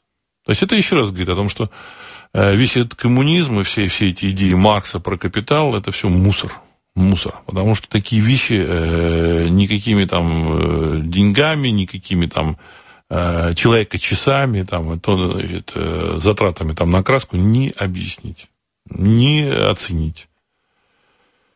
А, Алексей, если помните, пять лет назад был случай со Стерлиговым и монетками типа из ржавого золота. Видимо, потом они подзалежались, и Хазин решил проблему распихивать по лохам. Значит, нет, ну то, что Стерлигов купил какие-то монетки, они стали ржаветь, это говорит о том, что в Центробанке, там, или кто там, Госбанк РФ, там, Центробанк, вот, который эти деньги чеканит, я думаю, что там, в общем-то, так сказать, что-то тут э, подменили немножечко. Э, ржавое золото. Я думаю, что, значит, э, плеснули туда немножечко там металла попроще. Вот, поэтому оно стало ржаветь. И Стерлигов растрезвонил. Вот. Я думаю, что этим поставил их там в, в неловкую ситуацию. Вот. Ну, наверное, так сказать, купили там действительно это золото, чтобы ржавое золото списать, выкинуть и это заменить. Вот. Ну, конфуз-то серьезный был. Никто не ответил за это. Опять, что за страна такая? Значит, вас обвиняют в том, что вы чеканите какие-то левые деньги из левого золота. Ответьте. И такой тишина полная. А, так, а, Гор сегодня слушал. А, РСН выступал фермер из села, из села Галкинское Василий Мельниченко. Говорил о самоуправлении и сельском хозяйстве. Очень и очень и очень неплохо. Ну, правильно. Так как Василий Мельниченко и будет сидеть, в общем-то, вот в этой деревне, и никогда его никуда не выдвинут. Понимаете, вот. То есть говорить он может э, сколько угодно. Вот на систему это как бы не сильно влияет. Вот, ну, а мы можем только единственное как бы создать вот какой-то круг людей. Вот. Вот это работает. Вот это работает. Власть, она, конечно, отгородилась от людей. Но, с другой стороны, опять же, я хочу сказать, что собираясь э, в, какую, в, какое-то, в какое-то сообщество, ну, чем-то, и формулируя свое представление о будущем, о настоящем, мы можем повлиять. Но опять же, так сказать, когда это, это какая-то группа людей начинает вот это формулировать, формировать. В России нет вообще никакой группы людей. Вообще нет никакой партии. Вот сегодня мы обсуждали, допустим, а, кого приглашать на передачи. На самом деле, а, вот выпуски на программу «Вещи», вот на эти диспуты, на самом деле в стране политическая пустыня. Политическая пустыня. Нет, нет э, ни партий, по сути. Нет ни политических деятелей, по сути. Нет никаких публицистов, по сути. Ну, кроме каких-то единиц. Просто единиц. Причем даже часть этих единиц, они работают э, по заказу там, из того же Кремля, либо по заказу каких-то группировок. Понимаете? Вот. А, значит, понятно, что газета «Завтра», она, значит, там э, люди были идейными, но, так сказать, они в 90-е годы их там подпитывали, значит, э, портократы, которые не попали к кормушке, и сейчас, в общем-то, их подпитывают. А сейчас отвечу на звонок. Да, слушаю в эфире. А, добрый вечер, Владислав. Добрый вечер. Меня зовут Григорий. Да, Григорий, добрый Я вечер. вот э, хотел вам рассказать такую вещь. Вы человек, находящийся в возрасте выше 50, как я понимаю, да, где-то так. Смотрите, какой интересный момент. А, люб, любое явление делится на какие-то этапы. Вот Ага. человек может делить любое явление социальное, да, на этап своей жизни. Советский Союз, существование 70-летней истории, это три, это три поколения, где-то 3-4 поколения. Ну, где-то так, чисто в среднем. Э, И он ну, формирует да. в четырех поколениях человек, людей. И, соответственно, будет умирать где-то приблизительно в таком же количестве поколений людей. Пока я, вот, допустим, уже не помню Советский Союз, ко мне где-то 25 лет. Ну, вообще не знаю его. Мои дети, надеюсь, они вообще никогда не узнают. Я постараюсь, чтобы они не читали книжки о нем. И ну, историю буду рассказывать им по-своему. Этот процесс настолько долгий, что жизни не хватит, к сожалению. Ну, понял. Успеем. Но я думаю, что успеем. Ну ладно, Владислав, всего доброго. Спасибо, спасибо большое. Конечно, это хорошо, что вы, в общем-то, не видели э, Советского Союза. Но вот э, и, и, хорошо, что э, не хотите, чтобы этот Советский Союз вернулся. Но это благодаря тому, что вот сейчас вот в современном обществе существует социальная информация, то есть она, переда... она передается. Это социальном не социалистическая, а социальная. То есть она передается из поколения в поколение. Есть все-таки какая-то свобода слова, есть интернет. И люди начинают понимать, что такое интернет, э, что такое со- совок. Вот. Это очень важно. И сейчас очень важно говорить об этом. Потому что те же самые товарищи, вот можно, возможно, вот эти жрецы Зиккурата, возможно, они даже решили сделать какой-то перерывчик и потом вернуть в совок. Может быть, такой, так сказать, такой план был. Может быть и нет. То есть я не верю, что оно, они смогут вернуть. Вот, ну, не верю. То есть я вижу, что они двигаются в этом направлении. Есть у них какие-то планы в этом направлении. Но я не верю, что получится. Просто я верю вот, э, в светлое будущее русского народа. Я верю, потому что если э, русский народ опять вернется вот в этот социализм, он уже, вот, они уже, так сказать, его там э, социализмом-то уже сейчас уже начинают тут эти игры с социализмом. На самом деле то, что сейчас, тут та экономика, которая существует, она полусоциалистическая. Вот. Это будет конец русского народа окончательный и беспощадный. Вот. Э, Дело в том, что даже и сейчас, не давая людям так сказать, свободы слова, не давая экономической свободы, экономической свободы не было, рыночной экономики в России, в общем-то, не было. А, Было немножко базара. Вот этот базар был разрешен, так сказать, на каком-то ни, на каком нижайшем уровне для того, чтобы люди, в общем-то, с голоду не сдохли. Чисто вот так. Вот. А дальше все. Вот э, дальше как бы, значит, не дают ничего, так сказать, развиваться. Вот, например, просто приведу пример э, доказательства. Значит, вот э, это какое-то там э, сельхозпредприятие, акционерное. Акционерами являются жители там какой-то деревни, там еще там был совхоз раньше, а потом стали акционерами. Сельхозпредприятие, обладающее значит, правами на аренду земли, правами там, на какие-то там строения, то есть это на балансе этого сельхозпредприятия состоит, оно обращается в банк с просьбой дать кредит. Банк ему отказывает. Значит, тогда э, руководитель этого предприятия, директор, в общем-то, она же там, э, там жительница этого села, значит, собирает этих односельчан, там 60 человек, и говорит, ну, работников этого предприятия, говорит, давайте вот возьмем, в общем-то, каждый на себя кредит по миллиону рублей, и таким образом, э, как бы мы возьмем кредит. Значит, людям, людям, частным лицам, у которых, в общем-то, кроме избушки за 5 тысяч долларов ничего-то и нет, и там приусадебного, приусадебного участка, который не стоит вообще ничего, или там какие-то копейки, вот им дают по миллиону рублей, то есть в результате 60 миллионов им дают, а предприятию не дают. О чем это говорит? О том, что существует, э, банк-то действует по каким-то указаниям Центробанка, коммерческий банк. Значит, это говорит о том, что существуют какие-то указивки сверху, а, какие-то модели, а, кому давать кредит, кому не давать, и согласно этим моделям душится любое производство. Оно тушится сознательно. Потому что кредиты – это кровь этого производства. Это ну, как бензин у, у машины. Знаете, машина, значит, э, заправилась бензином, э, проехала, сделала работу, э, выручила за эту работу какие-то деньги, значит, и отдала там, так сказать, за бензин, и дальше, значит, меняется нам на другую машину или там на другой двигатель. Вот. А в данном случае совхозу, вот этому, значит, коллективному сельхозпредприятию деньги не даются. Не даются вообще. Значит, кому-то может, могут давать... Вот тут я сказал, что по 25% дают. Ну, вот мне поправили, сказали, нет, вот у нас в регионе под 17 предлагали. Ну, ребята, ну, под 17 это много. 17% это же, это же грабеж. Даже под 17 предприятий это грабеж. Понимаете? Вот. Э, в Японии дают под 0,5%. В Европе, значит, там 5-7%. Вот. Э, при том, что там, в общем-то, бизнес-то можно вести бизнес можно вести. Даже если э, там значит, предприятие там пролетает, э, тоже там значит, э, существуют там возможности там, значит, каким-то образом, ну, там не получился там бизнес. Там существуют возможности как-то значит, защитить и банк, и существуют возможности защитить это предприятие, там значит, существуют процедуры, там существует понятная там, экономика. Вот. А вот в России вот 17%. Это мафия, наверное, там в этом самом Э, в Гарлеме дают этим наркоторговцам под 17% кредит на наркотики. Вот, наверное, вот так. Я так думаю, что Советский Союз, он еще пока никуда не ушел. Мы еще рудименты совка мы еще видим. По поводу вот Голковского и Зикурата. Голковский, он просто человек, чем он интересен? Он человек, который замечает вещи, э, он выходит из тоннеля реальности. То есть есть такое понятие тоннель реальности. Чем он, допустим, интересно тоже агентство русской информации? Тем, что мы выходим из тоннеля реальности и видим этот и видим какие-то логичные вещи, нелогичные. Люди вот не замечают, а, а э, потому что привыкли к этому. Ну, там, Зикурат, ну, стоит там в зале и стоит. Вот. А он э, человек, который вот мог встать в сторону и посмотреть, и увидеть. В данном случае он да, зафиксировал это Зикурата что это какое-то аномальное явление, артефакт. мы пишем тоже, что это артефакт.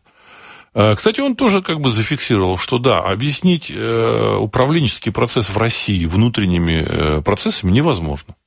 Значит, но он выдал вот такую версию, что управляют из Лондона, что Советский Союз, это сейчас нынешняя Россия, это такая криптоколония Великобритании. Ну, нужно же какое-то объяснение. Вот его объяснение такое, криптоколония Великобритании. Мы пошли, в общем-то, глубже. Значит, я считаю, что мы, в общем-то, э, серьезнее подошли к вопросу. Дело в том, что Голковский, он атеист. А, в общем-то, он э, толком в эзотерике ни хрена не понимает. Ну, не дано ему. Не дано. И поэтому он этих вещей не видит, не чувствует. Хотя он, так сказать, считает себя философом. Вот. Философ не может быть атеистом. Понимаете? Вот, не может. Потому что исходя из того, что он видит, чувствует и понимает, в общем-то, ясно, что мир... Человек, он не появился из обезьяны, это, в общем-то, понятно. И масса есть таких артефактов на планете Земля, которые говорят, что, так сказать, что событий, вот, которые говорят, что, в общем-то, человечество – это э, нечто производное от каких-то высших сил. Ну, даже существование мировых религий. А ведь коммунисты объясняли, что мировая религия придумана для того, чтобы оболванивать людей, одурачивать. Ну, тут собрались какие-то там мудрые э, правители, да, а давай вот мы вот, э, чтобы одурачивать. А вот не совсем это так, понимаете. Э, никто бы, вот, те же самые мусульмане, так сказать, ни за что бы не поверили Магомету, если бы не почувствовали. То есть люди же как бы не только, значит, логично, логически, так сказать, мыслят, значит, а еще и чувствуют. Они бы не поверили никогда в Магомету, если бы они, в общем-то, не почувствовали, что за ним стоит вот эта некая тайная сила. Понимаете? И не ходили бы там в какие-то какие храмы, вокруг каких-то храмов, если бы не встречались вот с этой силой. И каждый человек, я повторяю, каждый человек, он, в общем-то, встречается с этой силой, так сказать, высшей небесной силой, в снах своих, в своих ощущениях, в общем-то. А философ, который это отбрасывает, он, в общем-то, или человек, который это отбрасывает, он философом быть не может. Вот. А, во всяком случае, у него, может быть, есть таки, э, такой дар, вот, но он, в общем-то, им не пользуется. Тот же самый Голковский. Вот. А основная масса людей, она, в общем-то, должна пользоваться. Первобытный человек, не используя вот этот дар, ощущений, предощущений, он бы не мог выжить. Это однозначно. Поэтому все первобытные люди, они все, э, там среди них атеистов нет. А индейцы, вот когда, значит, им начали объяснять белые люди, что а, мы тут думаем головой. А, ну, ну, значит, он говорит, как вы, как вы живете? Как вы живете? Когда думать нужно сердцем. Понимаете? Индийцы удивились, как вы выживаете, как вы можете выжить. Вот. Ну, используя там технологию свою, в общем-то, белый человек, он победил индийцев. Вот. Но используя технологическое преимущество, там сейчас задел какой-то. Вот. Если бы вот у белого человека отнять, вот, ну, на какой-то момент, там, момент там, технологическое преимущество, я думаю, что он индийцам бы проиграл бы, так сказать, в пух и прах. Э, на первом этапе, когда вот эти поселенцы на, на корабле Мэйфлауэр высадились, они э, страд... очень серьезно страдали. Спаслись благодаря индейцам. Вот. Так что там у них там серьезные проблемы были. А потом, когда они создали вот такой понятный мир, пользоваться, чем, чем э, прогресс больше развиваться, развивается, тем казалось, что не нужно этим пользоваться вот этим даром. Вот. А выяснилось, что вот на каком-то новом этапе, вот 2000-е годы, а выяснилось, что, в общем-то, он все равно нужен. Все равно нужен. Все равно эволюционное преимущество имеют те люди, которые, в общем-то, имеют этот дар. Вот те же самые брокеры. Вот, то есть я думаю, что вряд ли они там, так сказать, только мозгами все это значит, решают. Вопросы а, значит, на какую валюту ставить на этих биржах. Вот. Э, я специально читал там по брокерам. Значит, хоро- хорошие брокеры становятся там из худ... Э, значит, становятся люди, которые были художниками. Не экономистами, художниками. То есть обязательно должно быть вот интуиция, чутье, что-то должно быть, понимаете. Вот. Без этого ничего не бывает. А, так, енот. Владислав, скажите, почему мы такие? Молчим, терпим, верим зомбоящикам, руководствуемся, руководствуемся принципом «моя хата с краю». 90% таких, аж противно. Ну, вот э, я хочу подчеркнуть, что э, вот этот момент, работа Зикурата, она как бы вот э, в этом и выражается. То есть каждый человек, каждый организм, он, в общем-то, так сказать, ДНК это такой, значит, как это, гетеродин в радио, приемнике значит, э, вот эта вот эта самая последовательность ДНК. То есть а, при помощи ДНК мы как бы присоединяемся к каким-то э, информационным полям или пластам информационным. Вот каждая клетка человека думает. Вот люди думают, что человек думает мозгом, так сказать. А ощущает, осознает человек каждой клеткой. Вот, каждой клеткой. Вот. А зикуратка работает, он, в общем-то, вмешивается вот в этот контакт э, человека вот с информационным полем, с эгрегором. ДНК это же что еще? Это еще и набор э, подключения к информации, который овладели ваши предки. Не, не на протяжении там, значит, одного, там, двух, трех, а на протяжении сотен, тысяч поколений. А, через вот этот информационные пласты идет обмен между единоплеменниками. То есть мы вот все, как бы русский народ, они в 25-м поколении, в общем-то, считается, что люди, русский народ, они как бы родственники. То есть, то есть мы вот друг другу родственники в среднем – Э, там даже, даже не в 20, это, это французы в 25-м, а мы там в 15-м поколении. Может быть, даже в 25-м, но тем не менее. Мы должны быть подключены вот к этому, вот к какой-то, так сказать, какой-то, какому-то эгрегору. А вот э, Зикурат глушит это подключение. Понимаете, поэтому вот вы говорите, почему мы такие? Вот потому такие. Потому что, чтобы коллективно действовать, вот, нужно, в общем-то, ощущать э, устремление остальных. Ну, вот нужно ощущать. Вот ты чувствуешь, да, все, вот пора. Пора вот тут заявить вот это, сказать это, вот сделать то-то. А тут э, работают какие-то вот оккультные силы. Значит, поэтому люди, кстати, которые вот в Советском Союзе родились в Советском Союзе, но не вот не совсем в России, на каких-то окраинах, они э, более такое, значит, у них больше вот этого национального чувства. Не потому что, не, потому, не только потому, что на окраинах родились, они немножко другие чуть-чуть. Я думаю, что потому что вот э, на каком-то этапе вот этот э, зикурат не так действовал на их вот это поле. Может быть, вот еще какие-то причины. Но это же видно. Вот. Люди, там, родившиеся вот на окраинах, они немножко другие. А, так, а, Владимир, портал Newsland передает, РПЦ просит помогать мигрантам адаптироваться к жизни в РФ. Глава, глава синодального отдела РПЦ по взаимоотношениям церкви протеерей Всеволод Чаплин попросил граждан России помогать адаптации мигрантов к российским реалиям. И стимулировать их к более, более активному участию в общественной политической жизни. Зачем РПЦ мигранты какая им выгода от того, что а, если они двинутся в политику? Что-то я не видел православных киргизов, узбеков и таджиков. РПЦ сейчас стала таким э, идеологическим отделом э, вот этого Кремля, вот. И, в общем-то, там и в Кремле э, идея посткоммунистов. Э, значит, там они э, значит, э, социалистическую экономику они отбросили, но самое главное это создать некую, в общем-то, нацию россиян или народ россиян, или каких-то россиян. У них эта идея есть. То есть, ну, народ, у которого нет прошлого. Вот как рабов там взяли, значит, когда-то, я думаю, что в древней Вавилонии там заселили в этой Вавилонии, в общем-то, у них нет прошлого, и все. Ими, видимо, управляли. Причем там это все работало. Значит, известно, что рабов они свозили с, с других земель. Если почитать Ветхий Завет, там, значит, есть свидетельство о том, как даже евреев угнали туда, в Вавилонию. Вообще, евреи, для евреев самое такое, для еврейских пророков самое, в общем-то, так сказать, мерзостное на земле – это Вавилон, между прочим. Почему? Потому что угнали весь практически еврейский народ туда. И также сгоняли других, чтобы сделать рабов. И здесь то же самое. Собирают э, в Россию каких-то разных представителей разных народов для того, чтобы перемешать, лишить исторической памяти, сказать, вы новые, в общем-то, тут вавилоняне. И поэтому вот Вавилон – это символ э, богоборчества у иудеев. Вот. У христиан тоже считается. Вот. А, значит, я думаю, что мы должны понимать, что те люди, которые все это, так сказать, тут э, затеяли, они, в общем-то, так сказать, э, модели-то оттуда взяли.